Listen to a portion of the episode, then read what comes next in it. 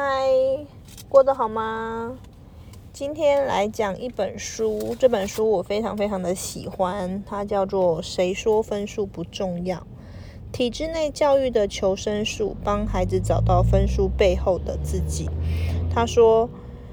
嗯，有比分数更重要的事情，的确，但是不代表分数就是一件不重要的事情。”来自于彭菊仙小姐的著作。那我非常非常喜欢这本书，因为它带给我很多，呃，我知道、我想过，但是我不敢讲的教育现况。我自己本身从事教育、幼儿教育、小学教育，呃，近十年的时间。那很多家长们从刚开始可能年纪都比我小，到现在年纪都比我大。哎，不是，应该说。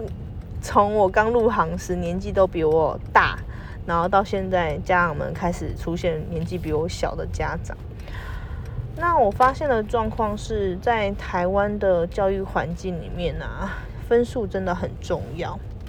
分数真的很重要。那它的重要不是因为我们今天一定要孩子科科都考一百。而是他在每一阶段的筛选，比如说你从呃国中的会考，以前叫做基本学历测验，呃，到高中生大学的呃学历测验跟职考学测跟职考，呃各种各种的评量方式，在台湾还是以分数作为最主要的筛选机制，也是最普罗大众。呃，所能知道的，比如说你问一个孩子，哎，你们班月考你考几分？那他告诉你九十九，你大概知道哦，他只有一题的错误，或他考六十哦，那他可能几乎整张考卷只拿到基本分数，其他都不会。所以在台湾，分数是几乎是人人必须要面对的。人人在他的国小到大学阶段，他都必须要面对。你说出了社会不用看分数吗？你错了，出了社会还是要看分数。呃，面试的老面试的主考官，或是你的主管、你的老板，依旧会看你过去呃所有工作的经验，跟你的学经历历背景。这个难道不是分数吗？还是分数啊！所以，我们不要再说分数无用论，就是你不要再自欺欺人了。你的确会知道分数是有用的，至少它在某一种程度上，它能让人家第一时间认识你。他可能会因为你考得高分，大概知道你是个努力练习的人，或者是他知道你的精熟程度是 OK 的。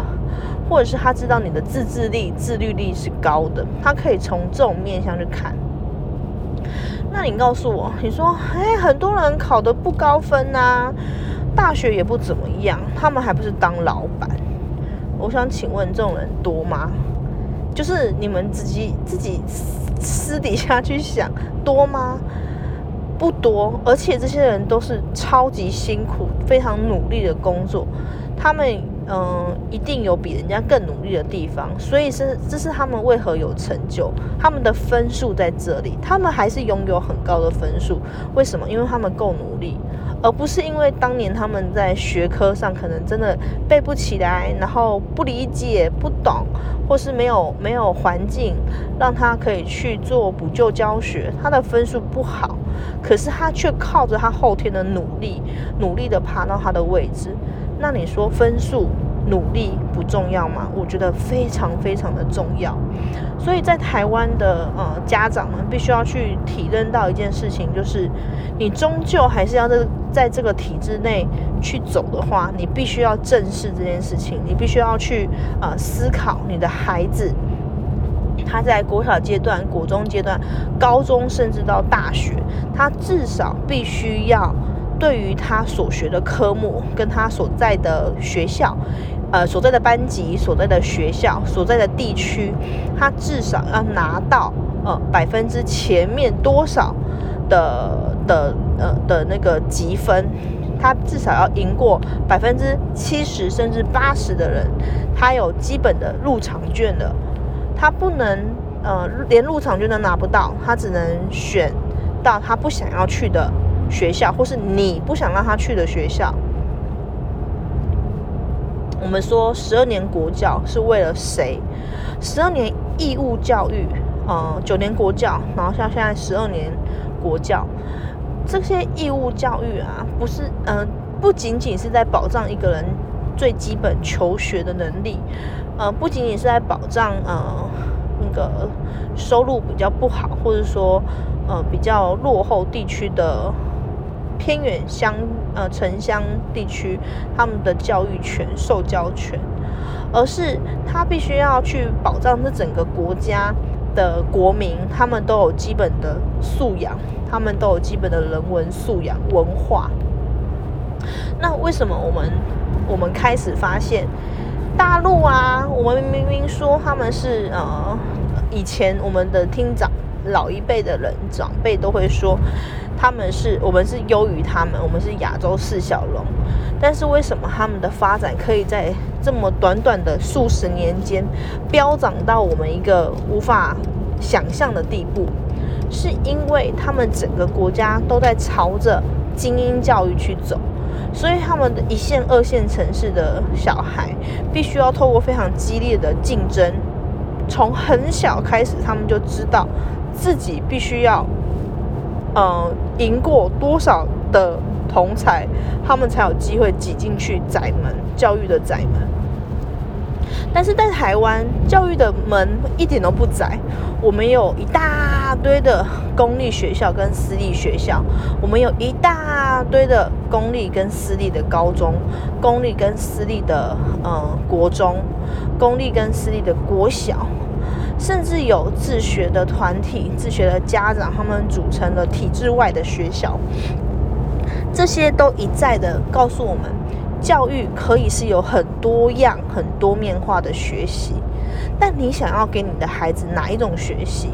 千万不要让他只是呃透过纸本书本去认识这个世界，而是要让他知道，他必须要在有限的时间内做好他应该做的事情，举凡运动啊，举凡学校的课业啊，或者是社团活动，或者是课后的一些才艺，甚至是他可能对于他不熟科目需要去做补习。你必须要跟你家里的孩子提早让他知道这些事情，提早让他习惯这些事情，他才不会变成总是都凡事都要大人去啊帮他做好准备。等到呃大学跟研究所，或者是没有念研究所直接出社会工作，他瞬间发现所有的生活，所有的一切都要自己做主的时候，他们就出现了逃避。跟那个叫什么 逃避跟否定自己的状态，所以你知道吗？其实从国小、高、国中、高中、大学，每一代每一代的问卷调查出来，竟然是嗯一代不如一代。就是他们比如说高中生比较容易会对自己的未来跟不确定自己该做些什么、该喜欢些什么，大学生更是。而台湾的失业率最高的，竟然是在二十二岁到二十九岁之间的刚出社会的年轻人，他们会容易失业。为什么呢？因为他还是不知道、不确定自己想要什么嘛。因为过去的呃学习中，国中、高中、大学都是家长帮他决定好了，你从来没有跟他讨论过他想要什么，跟他需要什么。那我在这边分享，就是我在这些文章里看到是，他嗯很有系统的去告诉你说，哎，这个小孩子他在学习上可能会碰到，可能会分被分类成哪四种类型的小孩。第一个，他可能是他在学习上没有问题，他对自我认同也没有什么问题，就是相对来说是稳定型的小孩。第二个是他可能。呃，课业表现不佳，但是他在呃其他的事物上是保有非常高度的热情。第三种是他就是努力的学习，但是他学习不来，表示他的专精跟专长不在于学习，可是可能有其他的兴趣。第四种是他对于呃学习完全没有兴趣，然后对于自己的人生也找不到方向。这四种类型的呃小孩，我们必须要呃针针对这四种类型的小孩一一去协助，一一去跟他讨论。所以，我们不要放弃呃这些可能的希望。比如说，我们必须要呃明确的知道。台湾的教育想要培养给小孩是哪一种能力？所以我非常建议大家，既然现在在讲一零八的新课纲，你必须要知道你的小孩他现在在受的教育是在学什么东西。呃，政府或者说这些专家学者、教育学者，他怎么样去分类分类这些教学科目？每一周的授课时数是多少？孩子必须要花多少时间在这些授课时数上面？然后呢，再分类到你的小孩有没有办法在课外的时间也做自主的学习？OK，所有的自主学习最刚开始一定都是家长去帮他安安排的。譬如说，我常常看到有些小孩，他下课后，他可能不是去安亲班，而是去图书馆。他去借阅自己喜欢的读物，他在那边把功课写完，然后呢去借自己喜欢的读物，然后呢晚上会跟家长一起讨论他今天看了哪些书。也有些家长他非常的强调小孩必必须要在国小阶段多才多艺，所以呢他会去选择去公立学校的课后社团啊，收费相对低廉，或者是去运动中心报名一些运动课程。那这些的呃活动类型啊，都是呃可以大量的去做呃选择的，所以不一定只有一条路。我再说一次，不一定只有一条路，千万不要觉得别人怎样说我要怎样，别人补全科我也要补全科，别人国中都请家教，所以我也要请家教。其实不是这样子，并不是你一定要把你工作赚的钱全部都花在小孩身上。而相反的，你必须要跟你的孩子很明确的告诉他，在这个阶段，他必须要做到的是什么，他可以享受的休闲活动是什么，跟他必须要负责对自己负责的内容是什么。譬如说，每一天他必须要把自己的功课先完成了，把家事也做好了，他才有自己的休闲时间、休闲时光，跟可以发展自己的兴趣。或者是他每一周他可以花多少时间在他的兴趣跟社团上面，或者是假日的时间，他可以花多少的金钱去购买什么样的产品？这些事他要跟家长去做沟通，跟你去做沟通。毕竟你是他的家长。你不能在他还没成年之前，就把大量的自由选择权全部都丢给了他，而导致他有过多的选择权利，反而会耽误了他对于嗯本分的事情选择漫不经心或是不在意。我一直觉得台湾的那个教育环境啊，在嗯就是国三现在的九年级。跟十二年级，就现在的高三，真的是会让小孩读读七本书、读十本书、读二十本书，然后怎样读都读不完的课内读物，他们会觉得压力很大，是非常正常的。就是他们的脑容量可能还很无限大，但是他们必须要在呃三年内，或者说他们必须要在几年内，不断的、不断的去复诵。不断的去温习，然后去把这些呃知识上的内容全部都背起来。那虽然说现在的题目啊，已经不像以前那样是贝多芬，现在比较多的是思考逻辑的的题目。可是，嗯，在台湾还是有很多很多小孩，他们会因为这段时间的密集高压的读书。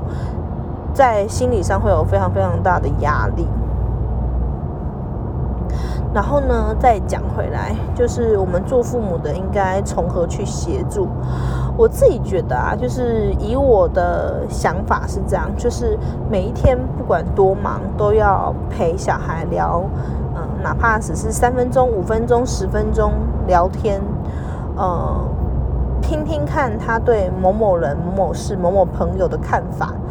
然后关心他有没有受到不公平的待遇，或者是开心的事情跟悲伤的事情，不好说的事情跟害羞的事情，都可以听。甚至呢，我可以很早就教他一些性教育，让他觉得跟父母之间的关联是非常紧密，而且不可分割的。再来是必须要让孩子跟你一起定定时间表，他们要有家庭时间、个人独处的时间、读书的时间、社团时间跟运动时间，让小孩均衡的去发展，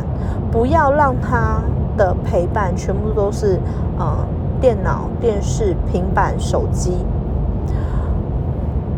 这是我觉得现代的父母必须要面对的家庭难题。那这些难题，并不是每一件事情都要自己全责的揽下来。比如说教育上，你可以找到你信任的教育机构，或者是陪伴上，你可以跟你的另外一半共同分摊。或者是在家庭的教养上，你可以跟自己的亲属、呃长辈们一起去沟通，怎么样做对小孩子最好。而这些种种的全部加总起来，就是你对这个小孩的培养、栽培。栽培绝对不是只是啊，我花了每个月花了三万块、两万块让他补习。栽培不是这样的。栽培是什么呢？栽培应该是你跟孩子共同的成长，然后你们两个有共同的回忆，这样才是栽培。我真的很希望，呃，每个教育者或是台湾的家长，或是即将成为别人的家长，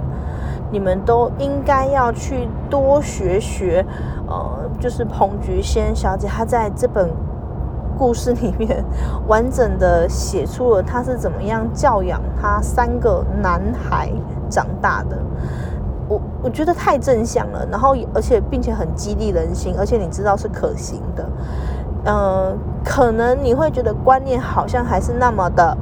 呃，唯利是图，或者是说高分取向，可是我觉得